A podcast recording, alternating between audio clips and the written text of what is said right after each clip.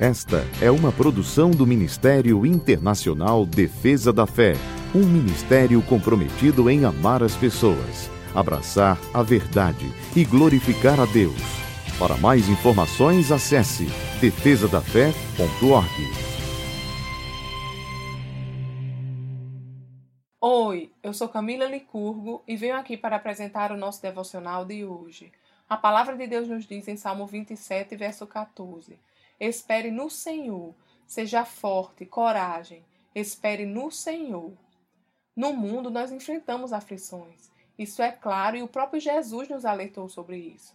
A diferença é que o senhorio de Jesus faz-nos mais que vencedores.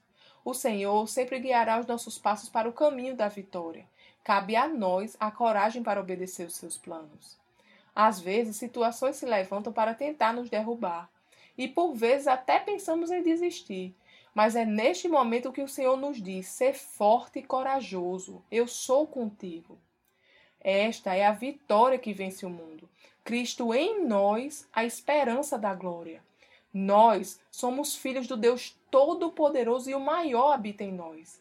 Em meio a desafios e tribulações, sejamos fortes e corajosos. Não desistamos e não desfaleçamos em seguir ao Senhor, pois Ele é o general que não perde batalha e sempre nos conduzirá em triunfo. Vamos orar?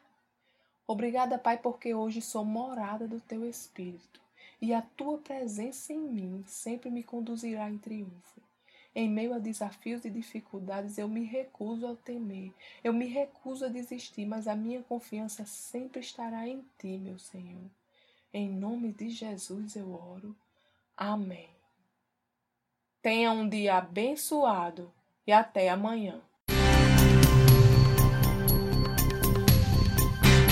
Essa foi uma produção do Ministério Internacional Defesa da Fé, um ministério comprometido em amar as pessoas, abraçar a verdade e glorificar a Deus.